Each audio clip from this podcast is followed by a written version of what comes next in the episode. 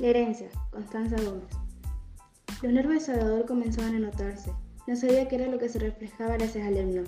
Podría ser la bolsa donde, donde lanzó a la chica o podría ser algo más. Él, Dominga, Carlos y Maximina habían sido buenos amigos. Solían pasar por un camino lindero entre sus casas, que conducía a la arroyo. El caballo cotea era su lugar favorito, en medio de ese caserío incipiente que no ofrecía otros lugares para esparcirse. Caminaban por largas horas mientras hablaban y jugaban a imaginarse aristócratas de la, de la Buenos Aires lejana o guerreras de las huestes libertadoras.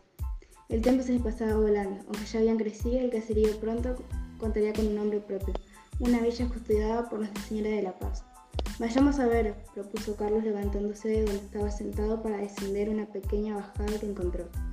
Maximiliano y Salvador lo siguieron. A cada paso que daban sentían como un olor horrible se metía entre sus narices y cada vez se hacía más fuerte.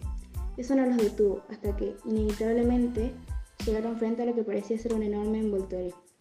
Voy a abrirla, dijo Carlos comenzando a abrir la bolsa. Salvador estaba asustado. Sabía que será el cuerpo de Domingo. ¿Qué es? preguntó Maximina con la voz temblorosa y cubriendo su nariz y su boca por el putrefacto olor que emanaba de la bolsa. Carlos no respondió y su expresión cambiaba de un momento a otro. Ya había visto lo que contenía la bolsa. Sentía como su corazón latía rápido, sus manos temblaban y su rostro expresaba dolor. Es ella, murmuró dejando caer varias lágrimas en su rostro. Se alejó del cuerpo y los otros dos pudieron verlo. Maximina había comenzado a llorar y Salvador estaba asustado. La situación lo sobrepasaba. Nadie había encontrado el cuerpo, al menos no ellos. Tenían que seguir fingiendo dolor. Aunque más, aunque más bien sentía odio. Odio por ella y Carlos, quienes le habían visto la cara de estúpido en todo momento. Se le habían reído en la cara.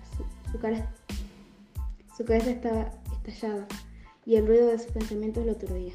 Es ella, preguntó con voz temblorosa el asesino. Acércate y mirá, respondió Carlos desgarrado, cubriendo su rostro. No podía ver esto, no podía ver a la persona que amaba muerta. Ya no vería sus ojos, no la escucharía reír nunca más. Al acercarse, observó su cabello, que estaba mucho más despeinado que antes, y la camisa completamente teñida de sangre.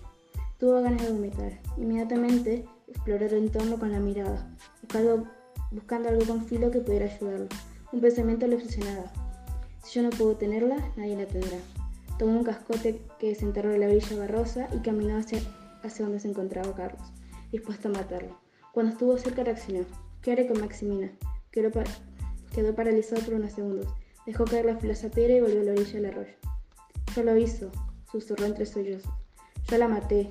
Se quebrantó, soltó un llanto desgarrador y se dejó caer de rodillas frente al arroyo del caballo, frente a la luna blanca, frente al bulto a medio cunar por las aguas. Acababa de confesar que había matado a la persona que amaba, pero no solo la amaba. Carlos se levantó furioso y lo tomó por el borde de la camisa, sin importarle que el gran caballero se encontraba en un estado, deplorable. ¿Hiciste qué? gritó cegado de ira mientras lo sacudía violentamente. Salvador sintiendo con la cabeza seguía sin soltar una palabra, aterrado. Mataste a la persona que amo, volvió a gritar el mestizo enojado. Carlos saltó a Salvador y lo dejó caer sobre el arroyo.